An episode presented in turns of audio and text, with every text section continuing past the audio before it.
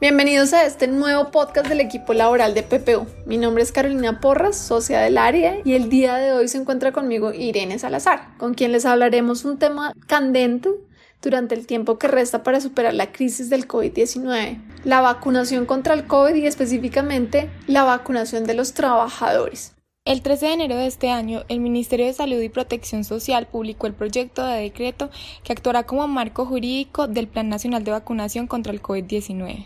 El proyecto de decreto a grandes rasgos habilita dos medios para recibir la vacuna, a través de la EPS correspondiente o a través de un proveedor privado. El sistema de vacunación público a través de la EPS comprende dos fases que buscan reducir la mortalidad y el contagio.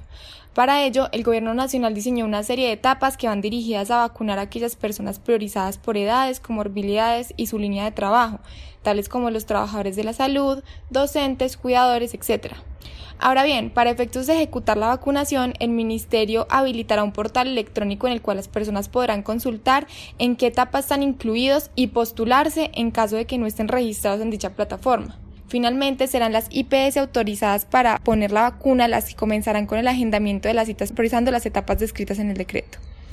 El sistema de vacunación privado fue autorizado en el decreto como medida paralela para acceder a las vacunas contra el COVID y controlar el contagio entre la población. Con ello, el panorama de vacunación y la rapidez en su ejecución debería incrementar significativamente. Sin embargo, hasta ahora no existe claridad sobre qué particulares iniciarán el trámite ante el Ministerio con el fin de ser habilitados para comercializar las vacunas aprobadas por el INVIMA. Con este proyecto de decreto surgen una serie de preguntas frente a la relación laboral. La primera que viene a la mente es si podría el empleador obligar a los trabajadores para que se pongan la vacuna como prerequisito para retornar a las labores presenciales. Al respecto, tendríamos que empezar por aclarar que el Código Sustantivo del Trabajo, en su artículo 58, numeral séptimo, establece como obligación especial a los trabajadores observar con suma diligencia y cuidado las instrucciones y órdenes preventivas de accidentes o de enfermedades profesionales. Con ello es dable cuestionar si la vacunación contra el COVID podría considerarse como una medida preventiva de accidentes o enfermedades laborales.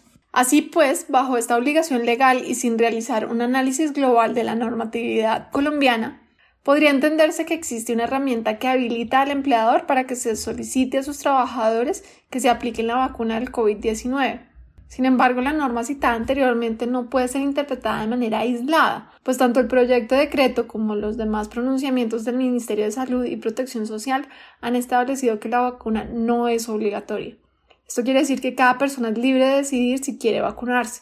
Adicionalmente, la Constitución consagra el derecho fundamental al libre desarrollo de la personalidad, que permite que los colombianos se abstengan de aplicarse la vacuna.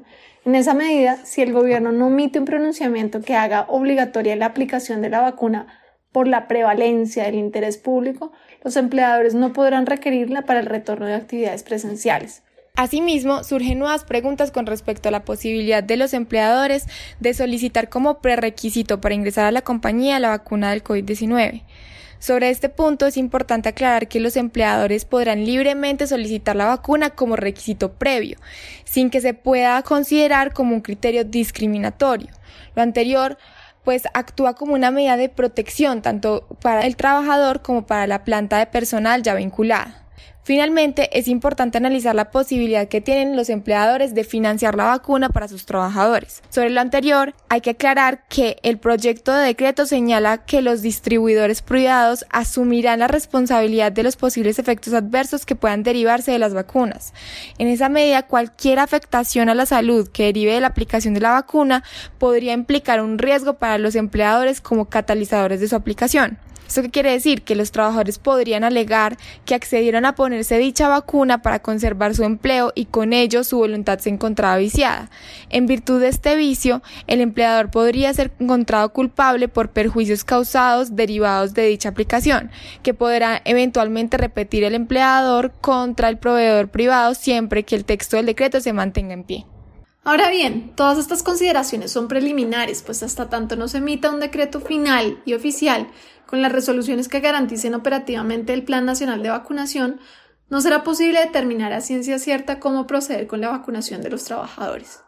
Les estaremos informando cualquier novedad que surja con respecto a este tema y el desarrollo que le dé el Ministerio de Salud y Protección Social. Muchas gracias a todos ustedes por su atención. Los invitamos a seguir escuchando nuestros podcasts sobre temas laborales y esperamos que este haya sido de utilidad.